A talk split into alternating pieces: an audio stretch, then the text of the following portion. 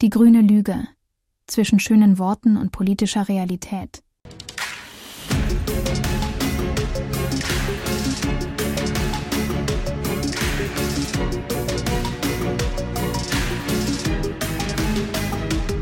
Kohleausstieg, Ausstieg aus dem Verbrennungsmotor, endlich Schutz der Wälder und vor allen Dingen einen riesengroßen Technologiesprung äh, zu einer klimaneutralen Industrie. Das muss jetzt endlich gemacht werden und nicht nur versprochen werden.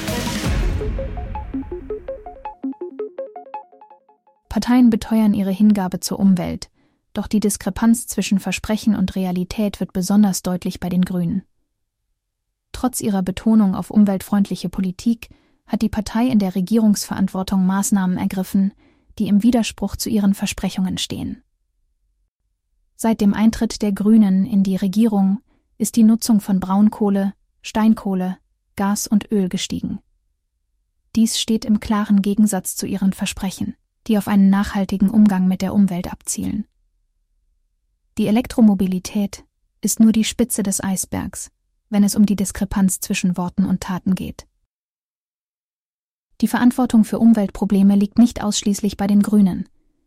Die SPD zeigt geringes Umweltbewusstsein und setzt primär auf Sozialgeschenke. Die stetig steigenden Steuereinnahmen werden als Rechtfertigung für höhere Abgaben genutzt, ohne langfristige Perspektiven zu berücksichtigen. Die FDP wiederum scheint Vertrauen zu missbrauchen, indem sie Ministerplätze als Tauschobjekte betrachtet. Versprochene Lösungen werden vernachlässigt sobald die Macht gesichert ist. Die CDU und CSU setzen auf die Strategie von Steuererhebung und Geschenken in Form von Förderprogrammen. Taktiken, die in vergangenen Krisen angewandt wurden, wie die Abwrackprämie in der Bankenkrise, zeigen, dass politische Maßnahmen oft kurzfristige Gewinne über langfristige Nachhaltigkeit stellen.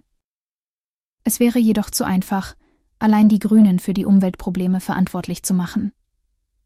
Es ist jedoch unbestreitbar, dass die Grünen, die sich als Vorreiter für Umweltschutz positionieren, in der Realität umweltschädliche Entscheidungen treffen. Es ist an der Zeit, dass die Partei ihre Versprechen mit konkreten Taten untermauert und die Verantwortung für ihre Handlungen übernimmt. Der Umweltschutz sollte nicht nur ein Lippenbekenntnis sein, sondern eine konsequente Politik, die den eigenen Idealen entspricht. In Anbetracht dieser Diskrepanz zwischen politischen Versprechungen und tatsächlichem Handeln ist es für die Wähler entscheidend, ihre Stimmen mit Bedacht abzugeben.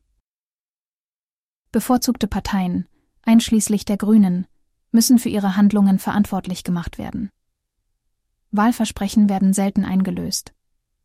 Es ist an der Zeit, politische Verantwortlichkeit zu fordern und diejenigen zu unterstützen, die wirklich für eine grüne Zukunft einstehen. Ein Kommentar von Robert Langer. Wo grün draufsteht, ist oft nicht grün drin. Die Diskrepanz zwischen Anspruch und Wirklichkeit ist beunruhigend, und die Wähler sollten genau hinsehen, ob die politischen Versprechungen auch tatsächlich in konkrete, umweltfreundliche Maßnahmen umgesetzt werden.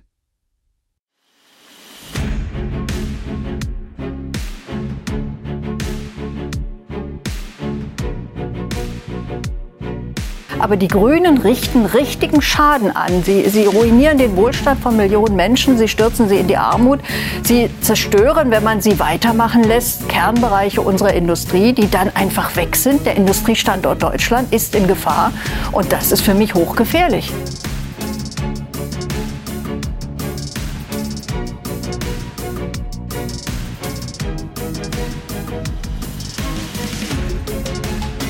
Leute suchen eine Politik, die radikale Antworten gibt, die zu der Radikalität der Wirklichkeit passen. Und das ist eine Suchbewegung, die es gibt. Und deswegen wäre das völlig falsch, wenn wir glauben, wir würden gewählt werden oder wir lassen uns einreden, dass wir jetzt ähm, lauwarm werden müssen.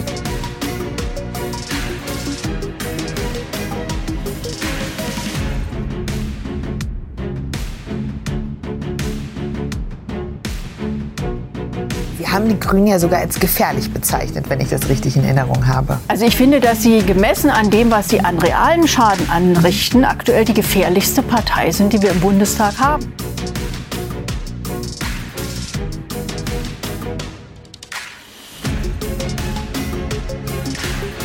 Wir fordern das Ende der Braunkohleverstromung. Wir fordern, dass die erneuerbaren Energien verstärkt ausgebaut werden. Etwa 200 Hektar gibt es noch. Da geht jetzt die Auseinandersetzung drum. Wir müssen diese letzten 200 Hektar als Erinnerung quasi an den Hambacher Wald erhalten, weil es kann nicht sein, dass dieser letzte Rest auch noch zerstört.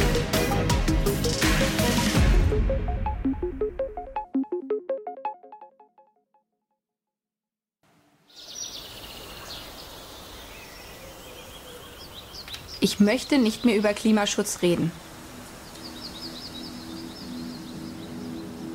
Kämpfen fürs Klima, Kurzstreckenflieger und meine Farm.